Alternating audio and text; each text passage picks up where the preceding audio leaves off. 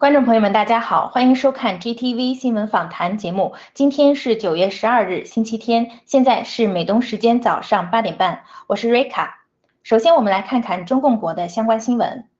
敏感阶段，中共海警船撞击日本海上保安厅炮舰。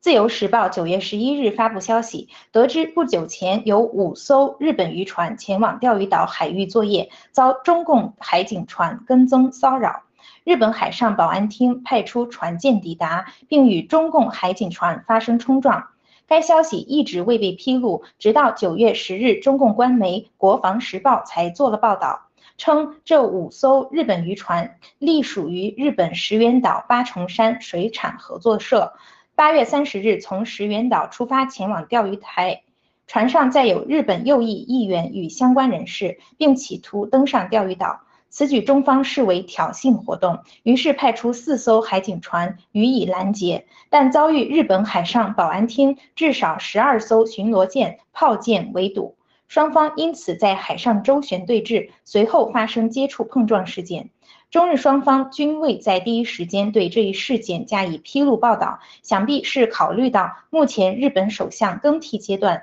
越来越严峻的中日关系。接下来是国际方面的消息，针对中共威胁，日本自卫队将举行二十八年来最大规模军演。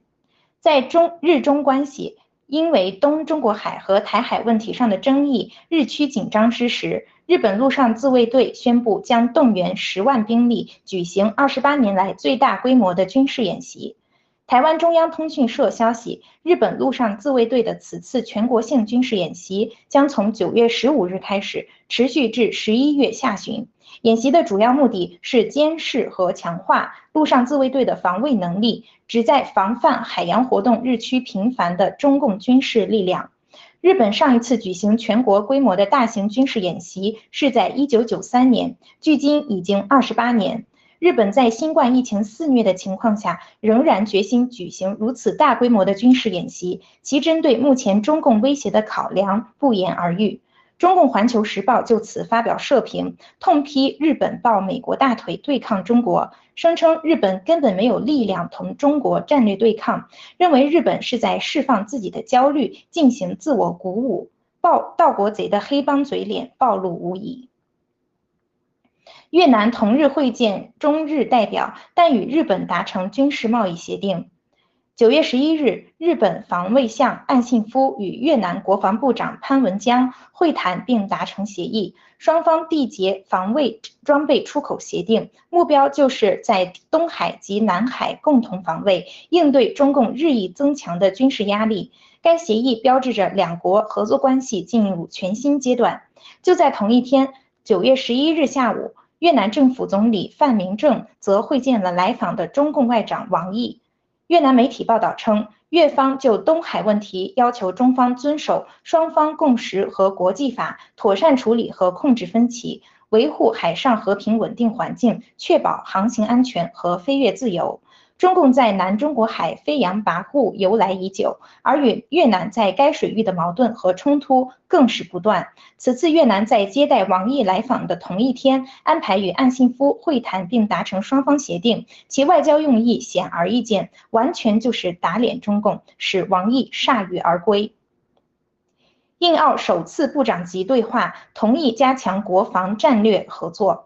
九月十一日，印度与澳大利亚在新德里举行首次“二加二”部长级对话。该实体会议由印度外交部长苏杰生、国防部长辛格与澳大利亚外交部长佩恩和国防部长达顿代表双方出席。双方深入讨论了双边及区域议题，包括新冠疫情、阿富汗局势、印度太平洋海事安全、多边模式合作与相关议题，并同意在国防与军事领域、自由贸易往来等经济发展领域加强战略合作。印度外交部特别重申，两国将共同为区域内所有国家的和平、稳定与繁荣而努力。维护以法治为基础的国际秩序、国际水域的自由航行，促进彼此联结，以及尊重各国的领土完整与主整。弦外之音显然是在针对中共近年来在亚太地区的军事行动和强权政治。本次对话特意安排在本月二十四日于华盛顿举行的美日印澳四方安全对话会员国讨论重新加强印太地区合作会议之前，更加彰显了印澳联合对抗中共的决心。联邦调查局公布第一份与九幺幺事件有关的解密文件。昨日，联邦调查局公布了一份与2001年911事件有关的解密文件，主要涉及沙特政府是否为当年的劫机者提供支持。当年的19名劫机者中有15人来自沙特，因此，包括911事件受害者家属在内的许多人一直怀疑恐怖分子背后有来自沙特官方的支持。此次联邦调查局公布了十六页经过编辑处理的文件，概述了劫机者与沙特同伙之间的接触，但没有直接证据表明沙特政府参与了袭击事件。九幺幺事件作为极端主义对文明世界最大的冲击，其深层的政治和国际关系至今未能得到揭示。从 Antifa 背后的共产国际到中共与塔利班的公开勾兑，世界黑暗秩序如影随形，正义与邪恶的对峙在病毒与疫苗的时代将达到顶峰。阿富汗经济将剧烈收缩，明年中或陷入全民贫困。九月十日，在大西洋协会举办的一个讨论会上。阿富汗前央行行长阿杰马尔·艾哈迈迪表示，阿富汗经济可能剧烈收缩，面临现金短缺。当前，美国冻结了阿富汗的外汇储备，国际货币基金组织和世界银行也冻结了向阿富汗的借贷。艾哈迈迪预测，阿富汗国民生产总值将收缩百分之十到二十。联合国开发计划署表示，塔利班夺权夺取政权，令二十年来的稳定经济。发展陷于危险，阿富汗正在走向全民贫困，贫困率可高达百分之九十七到九十八，明年中可能是成为现实。接下来看病毒及疫苗方面的消息。菲律宾总统表示不会阻止使用伊维菌素治疗新冠病毒。据菲律宾《星报》官网九月十一日报道，在当天内阁会议录音中，总统杜特尔特表示，如果医生和病人都相信伊维菌素能治疗新冠病毒，他本人不会阻止使用该药物对病人进行治疗。菲律宾卫生部已明确表示不建议使用伊维菌素。卫生部副部长玛利亚·维吉尔称，该药物不会对新冠的预防和治疗带来任何帮助。维吉尔是辉瑞和中共国药新冠疫苗在菲律宾的主要推手，早在六月初就建议需尽快批准这些疫苗用于十二至十五岁儿童接种。维吉尔称，接种辉瑞加强针时机未到，现在仍需扩大第一针的接种。从二月二十八日第一批科兴疫苗运抵马尼拉，截止到八月二十日，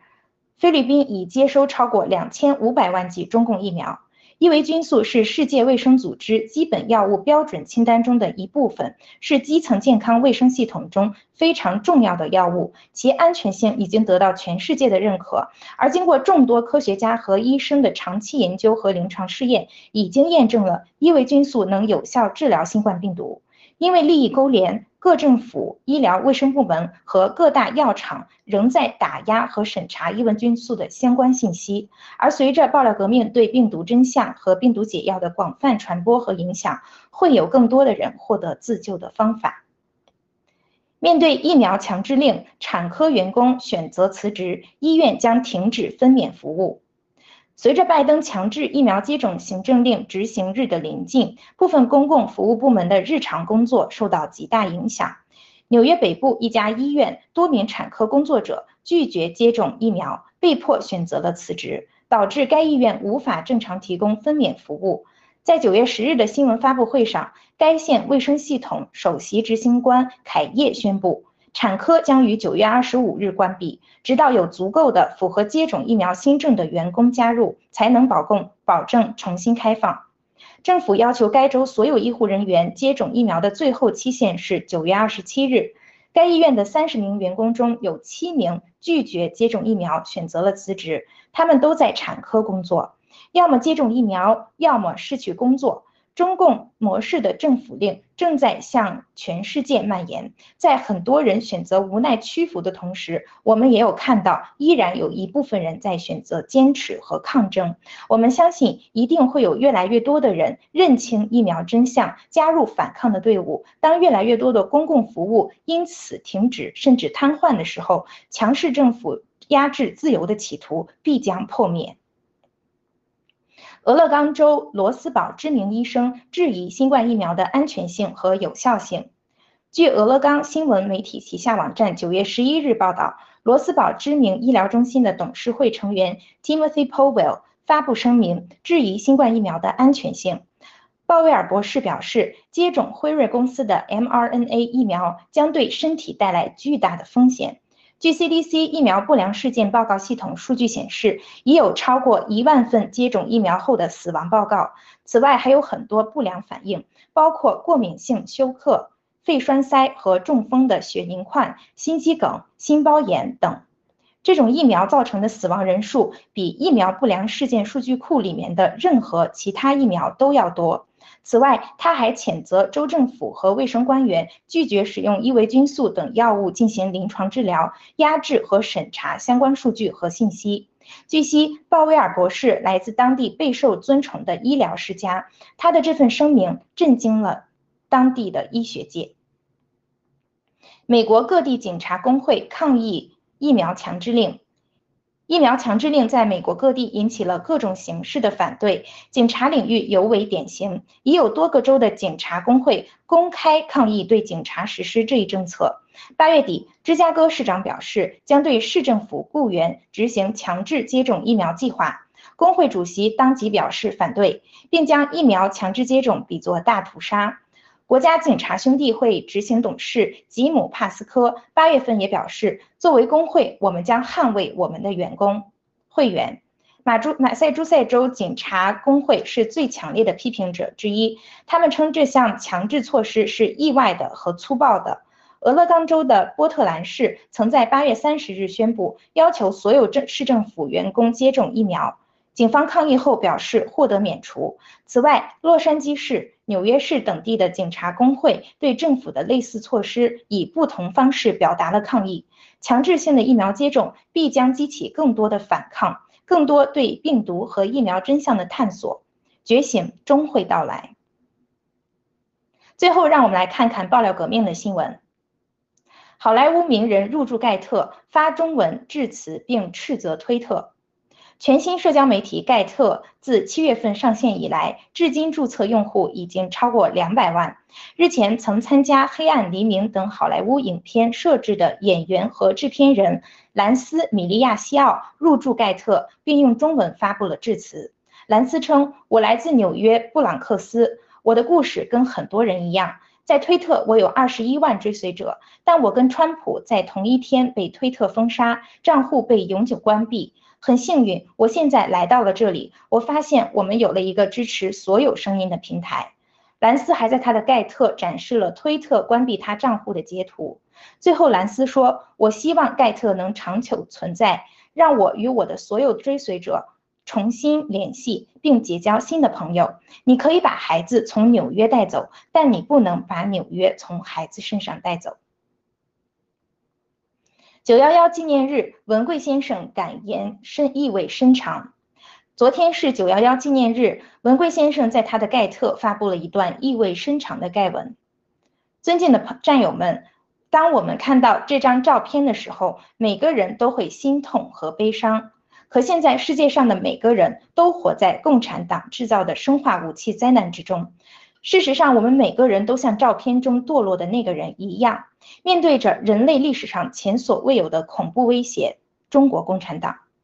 但悲哀的是，全世界还在黑暗中天真和幻想。时至今日，被中共病毒杀死的人已经超过九幺幺多少倍，而且没有停止的迹象。各国还在疯狂推广可能会杀人的新冠疫苗。在新疆、阿富汗、香港，中共导致的灾难和死亡都超过九幺幺。希望人类早日醒来。我们新中国联邦肩负着重大的使命，要拯救全人类，消灭共产党，才能彻底铲除恐怖主义的根源。平安集团雇佣欧华律师所起诉樱花团农场。平安集团通过香港欧华律师所起诉樱花团农场在 YouTube 的视频。这段视频为九月七日郭文贵先生在 GTV 平台上直播的视频片段。爆料内容为平安马明哲押宝曾庆红搞垮雄安。郭先生于九月十一日发布盖特回应，喊话马明哲。平安集团参与了大量残害香港同胞的活动，通过汇丰银行洗钱，在日本用政治现金进行政治犯罪，新西兰非法洗钱，美国大量行贿涉涉及最高层官员和军方。平安集团是政治经济国际犯罪集团，涉及诈骗、洗钱和腐败，涉案国家包括美国、整个欧洲以及俄罗斯等多地。欧华律师事务所背景深厚，代表众多中共企业，并。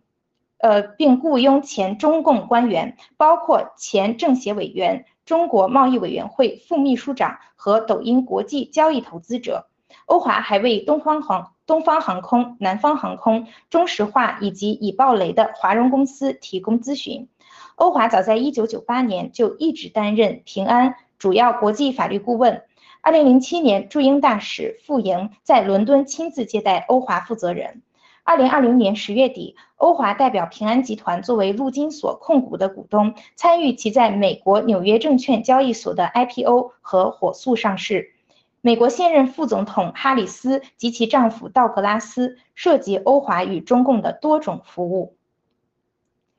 以上是今天的新闻播报内容，接下来由主持人 Frank 和嘉宾郑清为我们带来今天的新闻看点评论，请不要走开。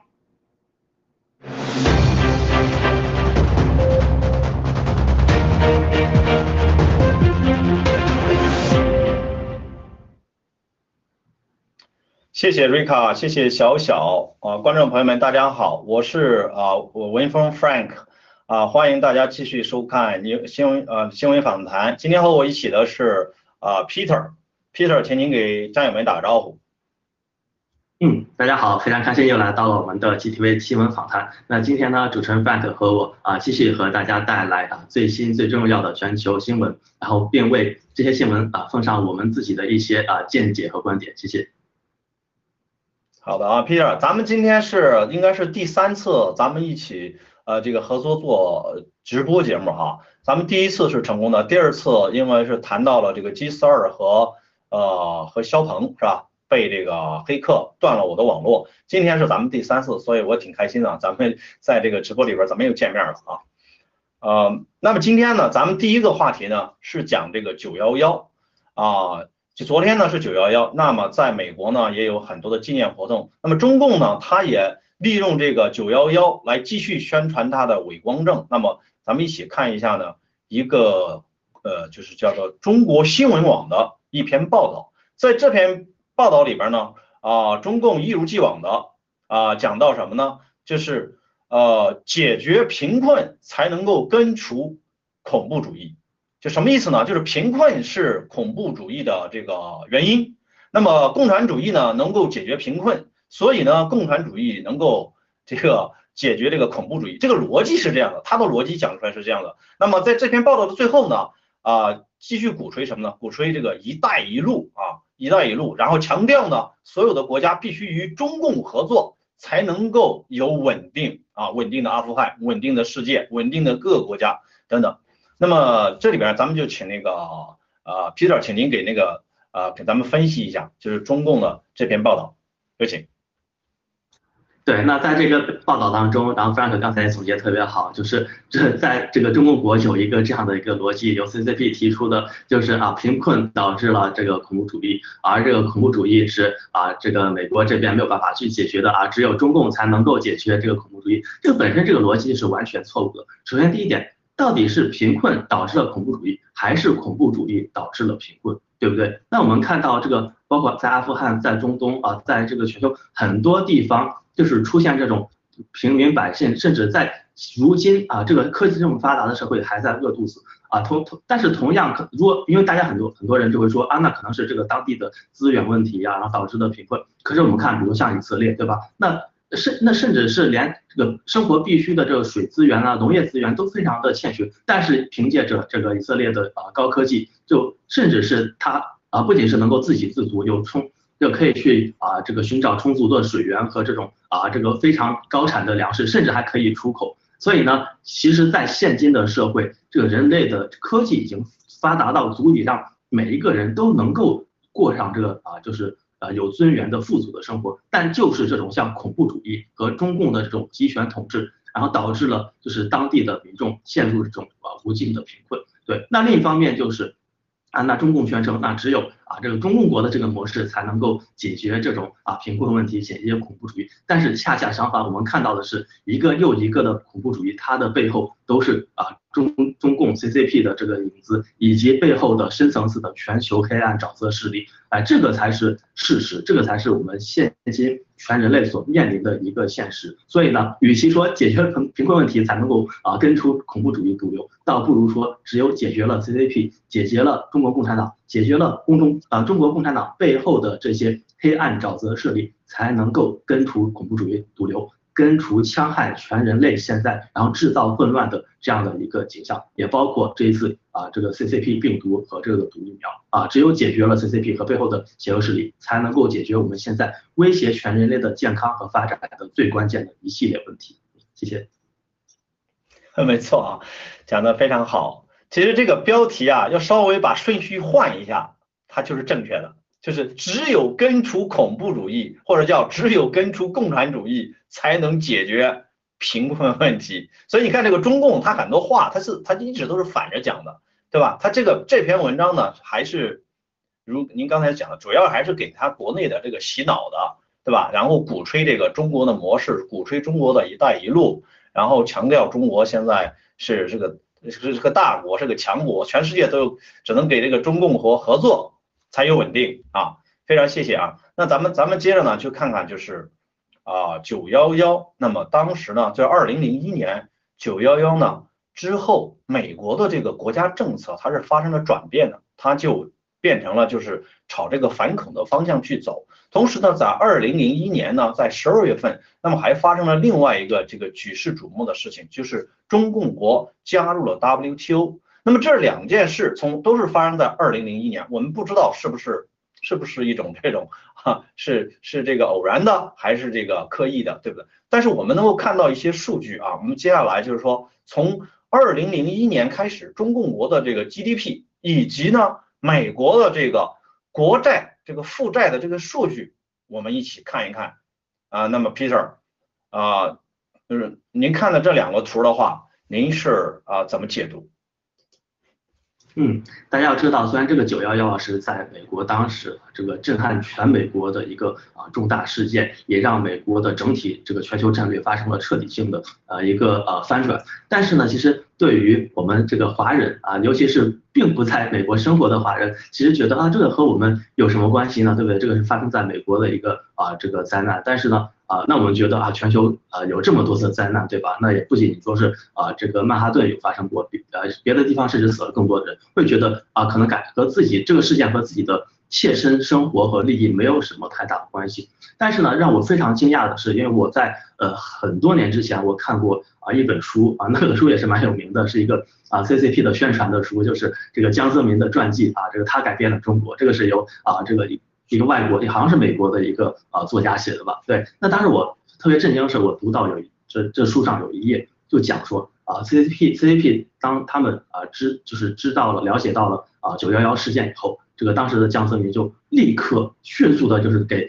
当时的美国总统总统就是啊打电话，然后强调说这个绝对站在美国这一边，然后联要呃这个表达了寻求啊这种联合这个反反恐的这样的一个合作。然后呢，那本书还讲到说。正是九幺幺的事件，让啊整个中共就觉得说是呃就是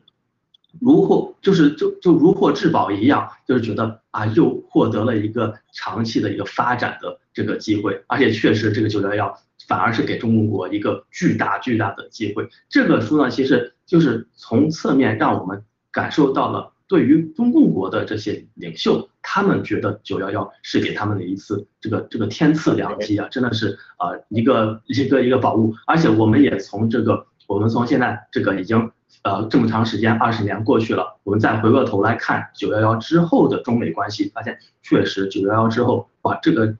以以及这个中共国加入 WTO 以后，真的是哇，让这个整个实力，这个这个绞肉机的这个实力，真的是啊。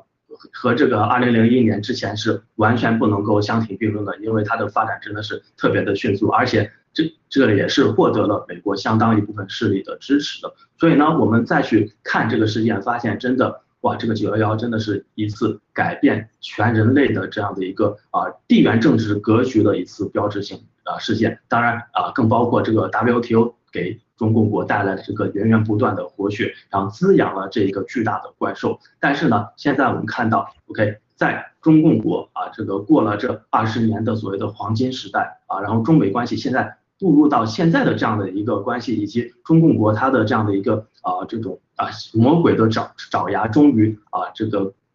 图穷匕见，开始向全人类发动这次啊生化袭击的时候，OK，我们真的是感到非常的唏嘘。呃，是二十年前种下的因，现在啊，终于就它的这个果实长出来了，这个邪恶之果长出来了，所以我们现在必须要重新审视，尤其是美国的这些精英们，美国的政要们，要开始重新审慎啊九幺幺之后的中美关系，以及现在我们到底何去何从？我们是要继续滋养 CCP 这个。啊，怪兽了，然后纵容他和这些全世界的邪恶势力一同奴役我们中国人，奴役我们全全体的这个我们的同胞，我们全世界的人类，还是说我们现在要快刀斩乱斩乱麻，我们要把这次啊，利用这次机会把这个啊，这个这个已经是这个啊，全部就是暴露了他的这个邪恶面孔的这个魔鬼，把他给斩于马下啊，这个真的是我们全人类现在，尤其是这个各国的政要。啊，重新要面对这一次选择，嗯，谢谢。是的啊，这个谢谢那个郑鑫的分析。那么为了让咱们观众们更好的就是看到就是这个中共国 GDP 的那个一个这个增长，咱们请导播给我们放一下一个啊，大概是五十分钟的五十秒的一个视频，谢谢。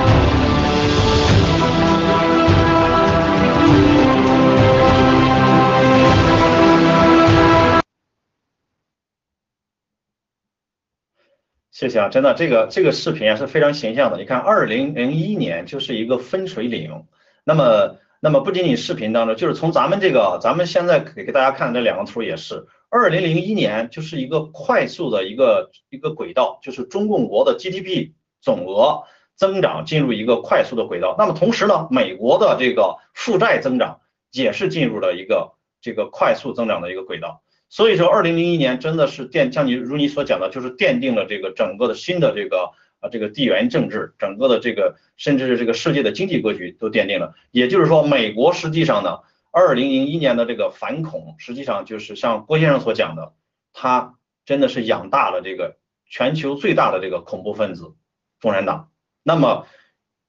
如前面所说的，要想把全把这个贫富问题解决了，只有从根本上把中共给消灭了才有可能，我们才有未来。好的，下面我们看一看，就是一个德克萨斯的一个呃一个立法的一个新闻。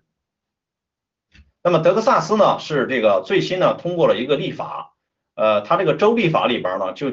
就是把这个叫做社交媒体去平台化啊，什么意思呢？它就是规定，如果一个这个社交媒体它的这个用户数据超过了这个五千万，那这五千万的话，我们知道就涵盖了这个现在的这个啊 Twitter、YouTube 还有 Facebook 都已经包括进去了。那么针对这样的这个社交媒体平台呢，那么不能因为政治观点的不同，把这个用户啊给他给他叫做禁止，就是销户啊就不允许这样子。那么这个已经生效了。那么针对这个事情。那么，Peter，你是怎么看的？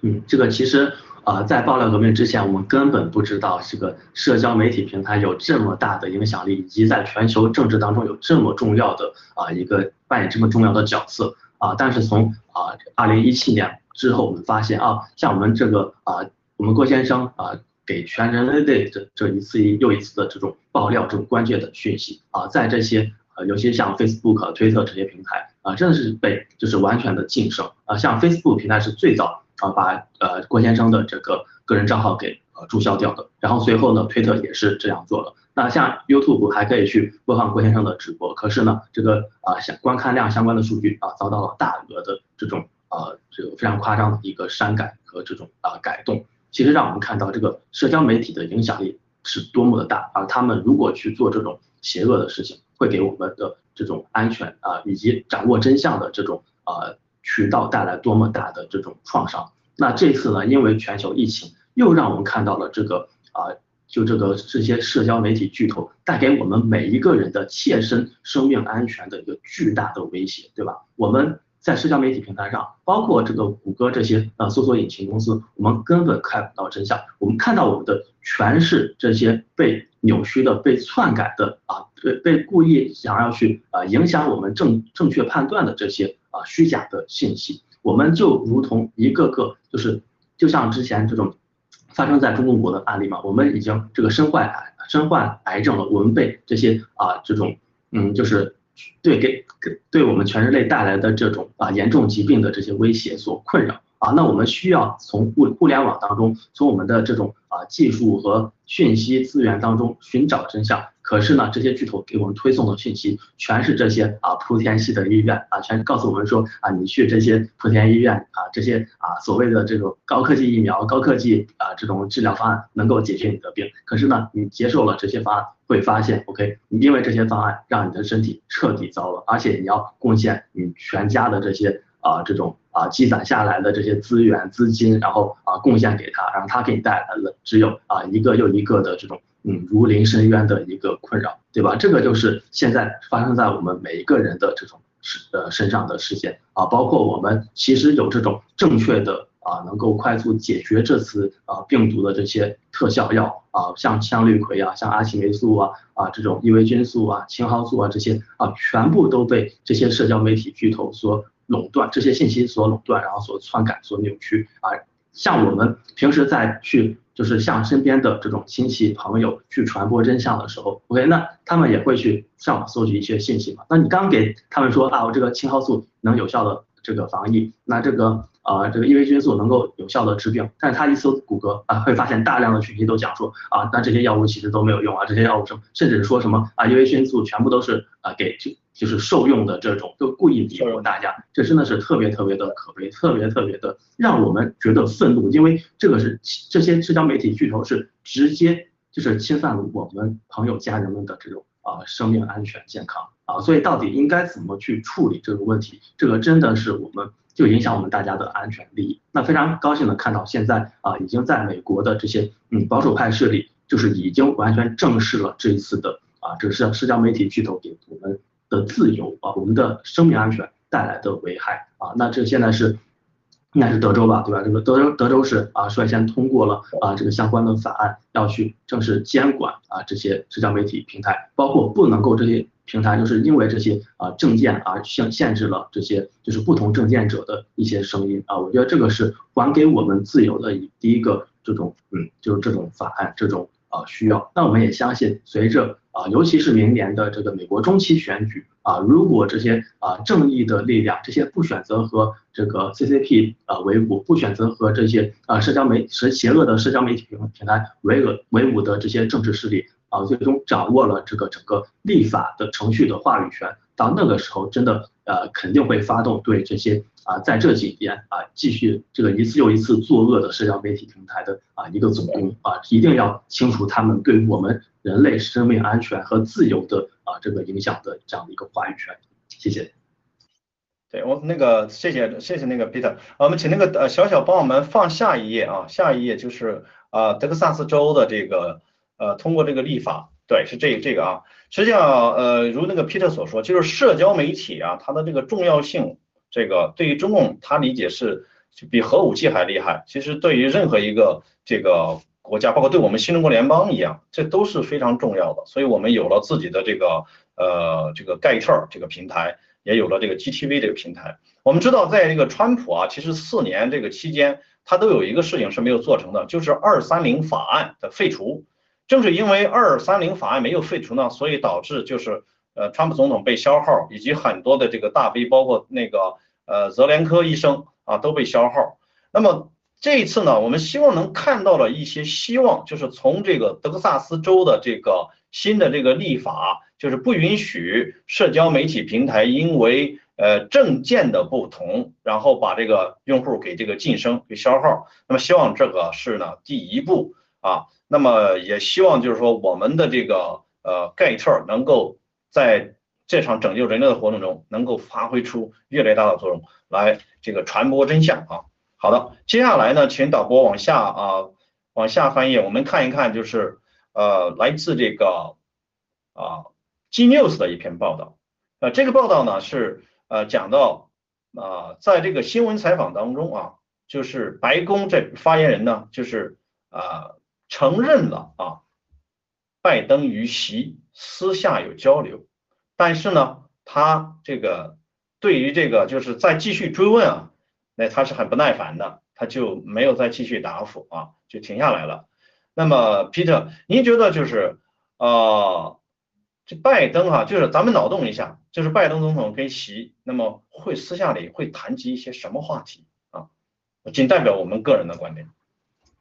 嗯，好，这个当然肯定是有很多面向的猜测，但是呢，其实，在郭先生之前的直播，其实也和大家做了很多提点啊。要知道现在，呃，因为这次的。呃，这个疫情的危机，以及美国在之前就已经积攒了这么庞大的债务的危机和啊，这个甚至是这种货币的危机以及金融风暴的啊一个潜在的危险。所以呢，啊，由于这次疫情的发酵，但是呢，美国又不得不继续啊做这种大额的这种 QE 的政策啊，大额的这种货币扩张的政策，导致了其实现在美国的整个啊金融系统啊，尤其是这个债务的危机，到达了一个崩溃的边缘。啊，所以那这个时候，那美国它没有办法独善其身，那肯定就要呃寻求一些这个其他势力的帮助啊。那其实要知道，像啊在早在这个二零零八年的这个啊全球债务这个金融风暴和这个美国的次贷危机，那当时有各国的领导人都 开始去寻求这个中控国的一个啊帮助，希望能够去啊做这种相关这个啊金融系统方面的啊这个资本方面的一些支援啊，那也是继续滋养了这个。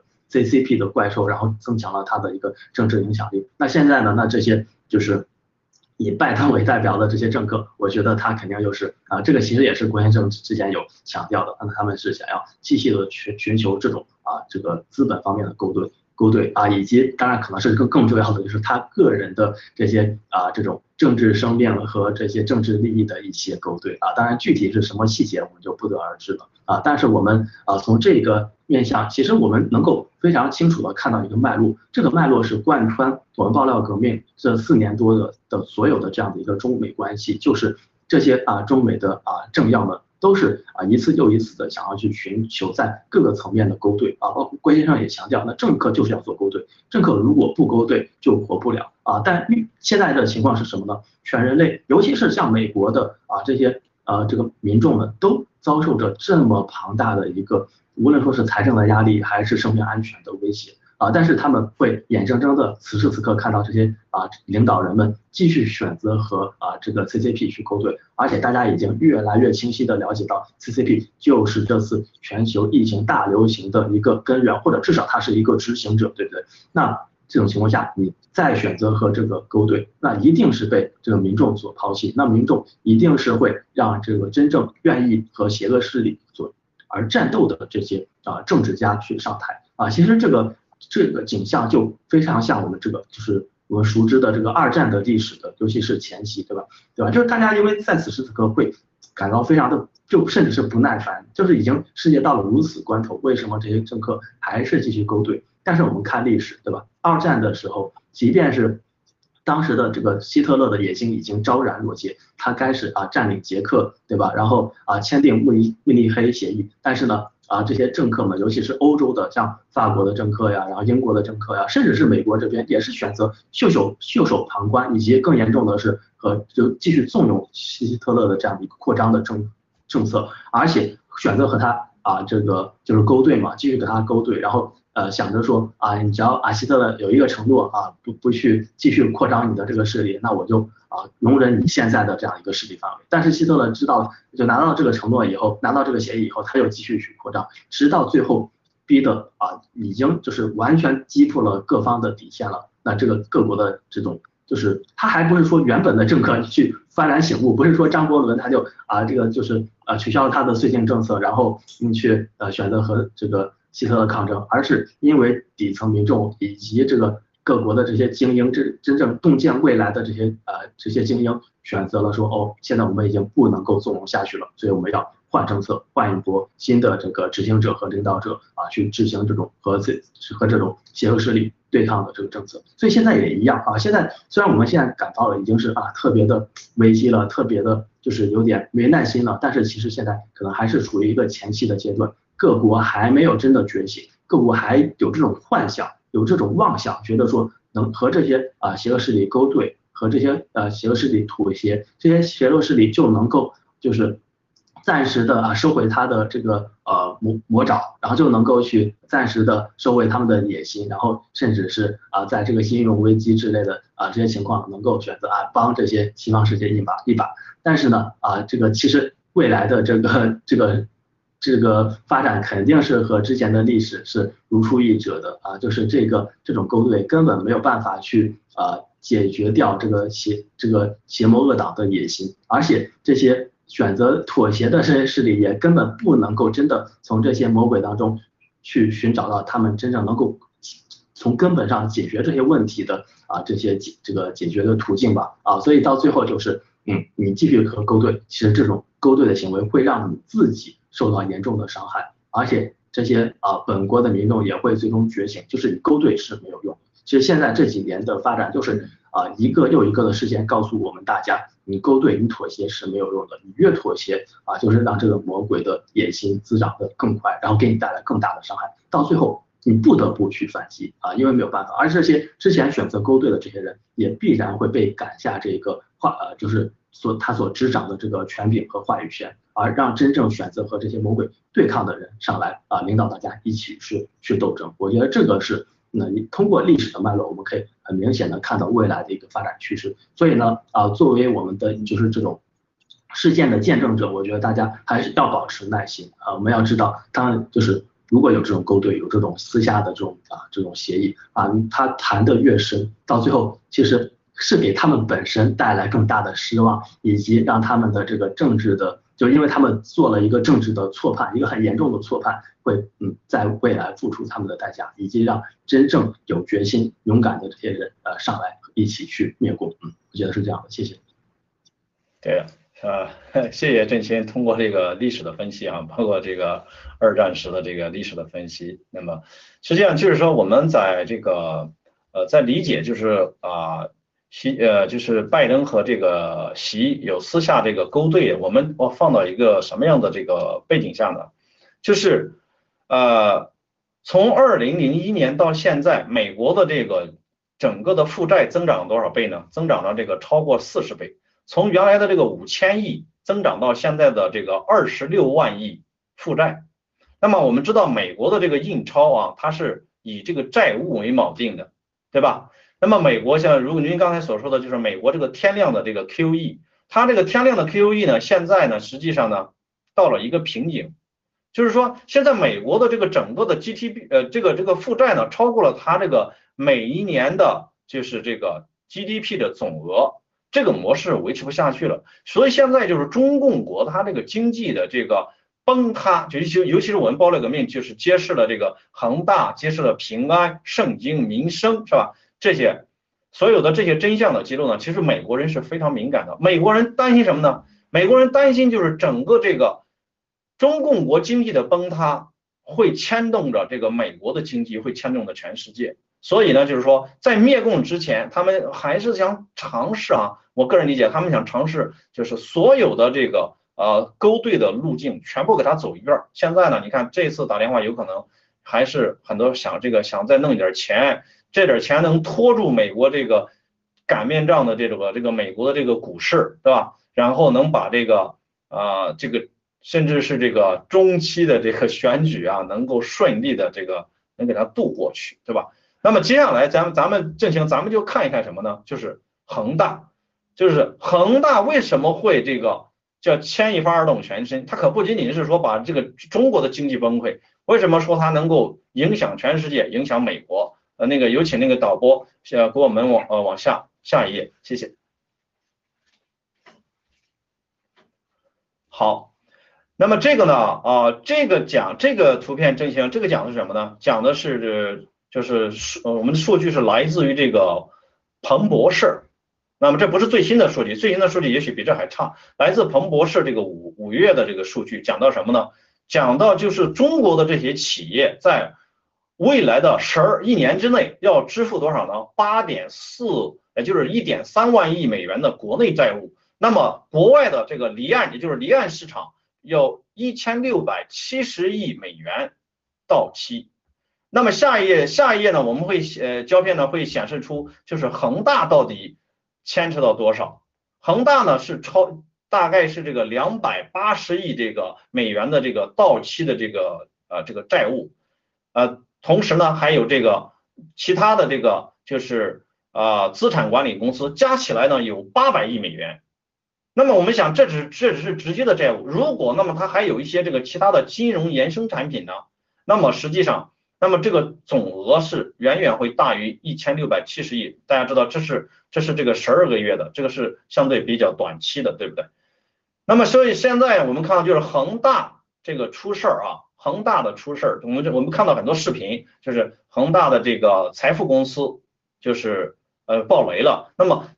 他们的这个高管还有他们的这个什么，还有他们的这个就是呃许家印的太太是吧？许家印的老婆，他们已经把那个钱都提前。他们已经兑付了，对不对？所以啊，我就想，就是说，刚才我们讲的这个啊，习近平和拜登的这个勾兑，那么我们现在就是看这个恒大这一块儿。那么我想就问一下这个啊，想问问一下这个郑清先生，您是怎么理解就是恒大暴雷，它牵动着这个美国，牵动着世界的？啊，我们可以看到啊，这种经济模式其实就是中国的盗国贼和美国的盗国贼合这个合手演的一出庞氏骗局，一个世界范围的啊，牵扯到政治和经济深层次的一个庞大的骗庞氏骗局啊，它剑指的就是啊，包括我们全体啊华人的这些辛辛苦苦所啊这么勤奋所啊贡献的这些生产价值，以及美国这些全体的中产阶级啊老百姓们啊所。这个贡献出的这些啊各大啊养老基金呐，这个退伍工人基金呐，公务员基金啊，对吧？这个都想要尝被这些啊盗国贼类尝试的是去窃取啊，但那这个游戏呢，我们知道啊，最终有一天它是玩不转的，最终是要崩溃的，只是时间点的来临。但是我们现在也已经看到这个时间点是呃，至少它的这整个这个骗局的规模已经越来越越大，越来越大了，而且是呈指数级的一个增长。OK，那到底？什么时候爆炸，没有人知道，只是知道它一定爆炸，这个就是所谓的灰犀牛事件嘛。啊，那我们也看到这些全世界深层次的啊黑暗沼泽的势力，可能也是基于这一点而发动了对全人类的一个生化战争，尤其尤其是这个毒疫苗的战争啊。那就是那老人死光了，对吧？那这个养老基金的这个雷可能就会啊继续往后拖延啊，有可能是啊这个是其中一个呃原因，我们也能够从啊文贵先生的爆料当中啊得到一些印证啊。但问题是什么呢？问题是现在，以中共国发生的这个这场政治内斗，让这个庞氏骗局本身内部出现了一个分裂，对吧？这个原来这个庞氏骗局，那基本是这些江派势力嘛，啊，和这个美国的黑暗沼泽势力一起去玩的啊。那现在这个这个总加速师他要嗯这个呃就来进来插一手啊，想要去颠覆以以前的这个势力啊，想要去做这种嗯。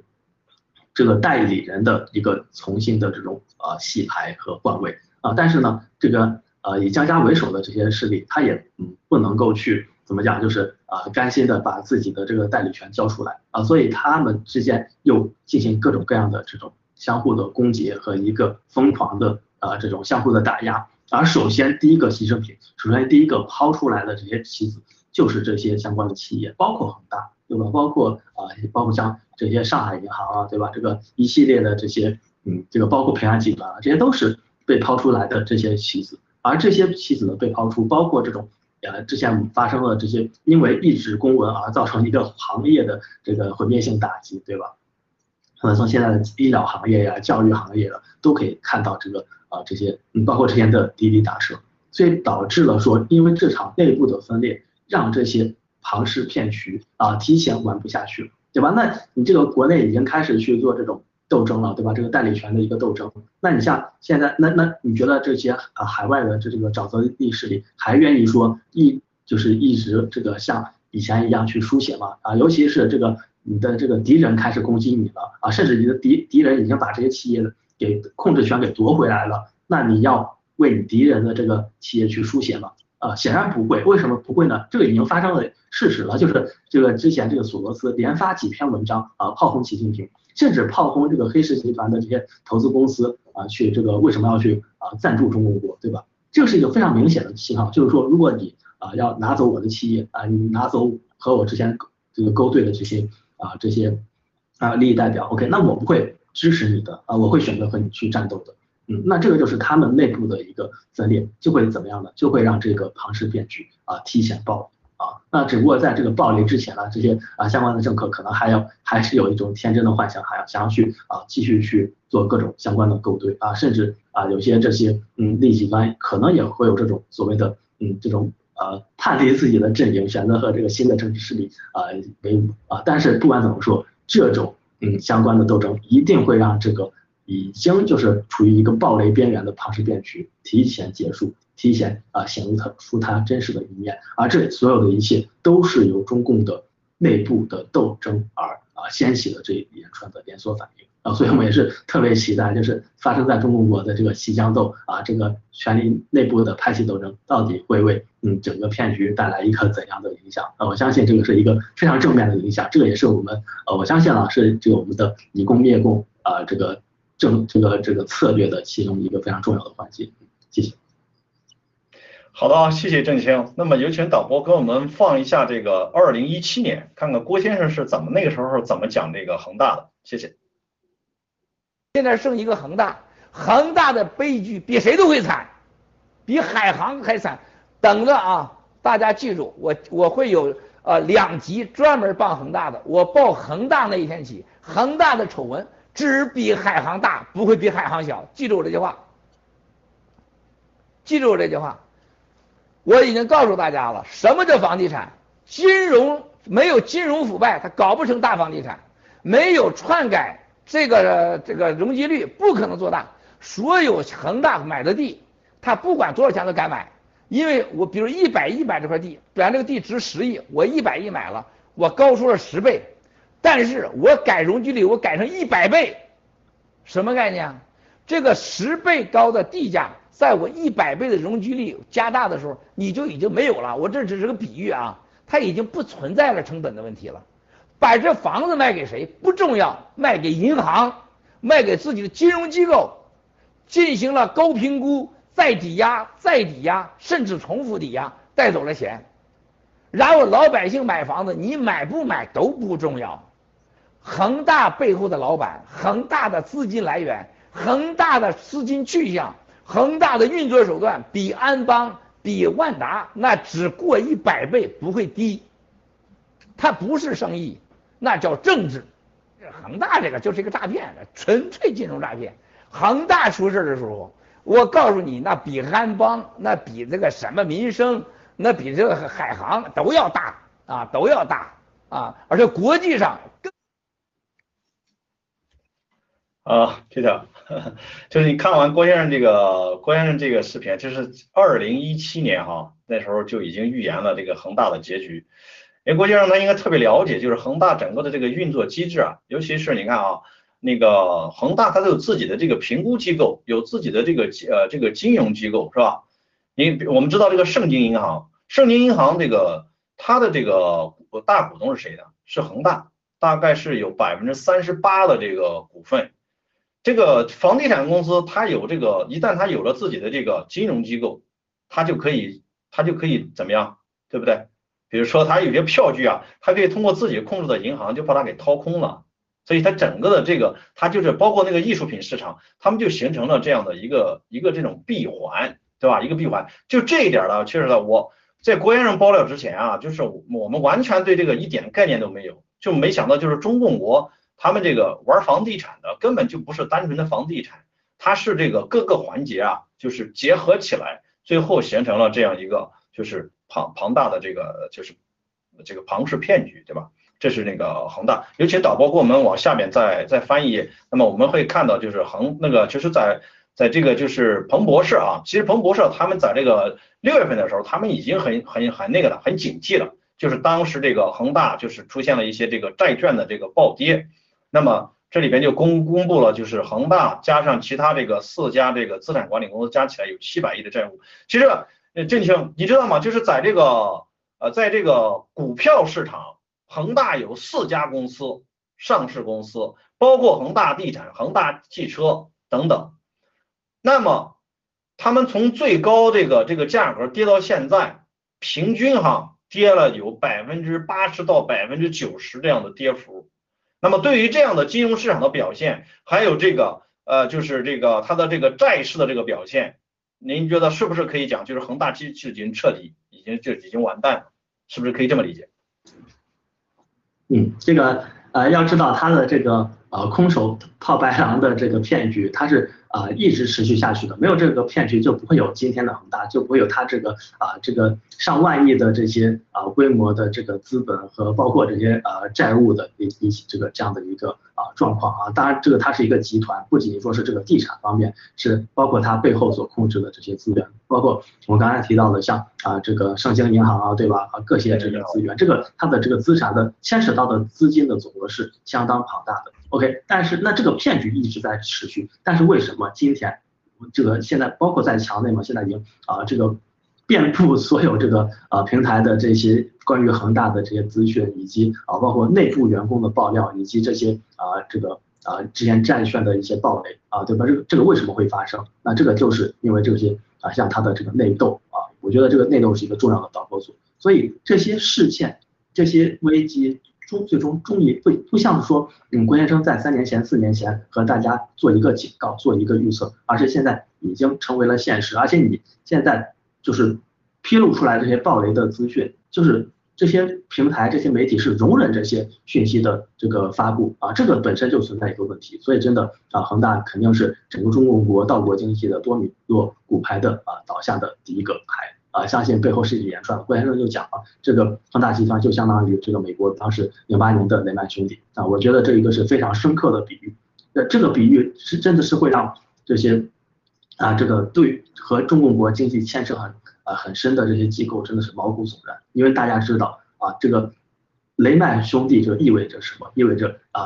这个之后一连串的这个金融危机，以及甚至面这个这个就是蔓延全世界的这样的一个金融风暴。所以呢，最后我觉得说我们。谈这个经济一连串这个经济，包括房地产，对吧？房地产本身应该是健康地产，应该是买方和卖方啊，寻求一个这个供需关系，然后形成市场价格。但是在中国是什么呢？你老百姓买不买根本不重要，你你成为一个鬼城，成为一个全部都是空置的房子，不这都没有问题。关键是什么呢？你把房子盖起来，然后对吧？高这个高抵押，最终啊，然后最终是什么？盗取老百姓在银行的存款，你把对吧？你你钱全部套走了。美国也是一样啊，所有的钱，这个在养老基金的钱全部套走，所以真的这个太像了，就发生在这几十年的这个中国国经济和美国的经济啊，归根结底就是盗国经济，就是盗取你银行的钱，盗取你嗯基金的钱。那这一切，我们相信在爆料革揭示了这些真相以后，以及他们本身这个游戏已经开始玩不转，开始暴雷的情况下，真的我们到最后会真正的迎来我们属于自己草根的这个黄金时代，我们所赚的钱，我们所贡献的财富。做真正由我们所拥有，而不是说存到一个池子里，然后这个池子又被啊一些盗国者所抽干，对吧？这个是啊真的不会，嗯，我们不希望再发生这样的事情，嗯，谢谢。好的啊，请导播给我们啊往下翻，谢谢郑晴。那么刚才就如你所说的，就是这个多米诺骨牌啊，来这个雷曼兄弟，这个会导致这个全世界的这个这个经济。也都全部倒下。那么恒大其实就牵扯到什么呢？牵扯到盛京银行，盛京银行又牵扯到一堆的这个，就是大家知道，就是恒大除了控股这个盛京银行，跟他合作的还有一百二十家其他的这个商业银行，就就包括了，比如说我们知道的像上海银行、北京银行啊，这杭州银行啊这一一系列的，对吧？除了那个那个几大行之外，那么同时呢？你知道恒大这个他自己，他还有很多那个合作伙伴呀，帮他盖房子的，帮他供应这个原料的，对不对？是比如说这个水泥厂家等等，钢筋厂家，这是它是整个的，它这个上下游加起来，这有影响多少个企业？也就是说，民营企业又可能牵扯到大量的民营企业的倒闭。那么民营企业的倒闭呢，又会引起更多的这个就是寒蝉效应，导致更多的这个房地产公司的倒闭。那么在那么同时呢，会影响。对吧？比如说这个投了这个恒大的这个债券的，投了恒大的这个股市的各种这个指数基金啊、ETF 基金啊等等这些东西都会有着各种各样的反应，在这个美国市场，在这个全球的资本市场。所以这正是郑清所讲的，就是这个多米诺骨牌，也正是为什么就是恒大它牵动的不仅仅是中中共国的经济，还有世界经济，还有美国经济。嗯。好的啊，今天咱们的那个时间啊就啊差不多了，最后一个我们就我们就不说了啊啊，以后我们下期节目再说。今天的节目好吧，我们就到这里，感谢所有的观众朋友们的收看，咱们下期节目再见，谢谢郑青，谢谢瑞卡小小，嗯，非常感谢大家，下周。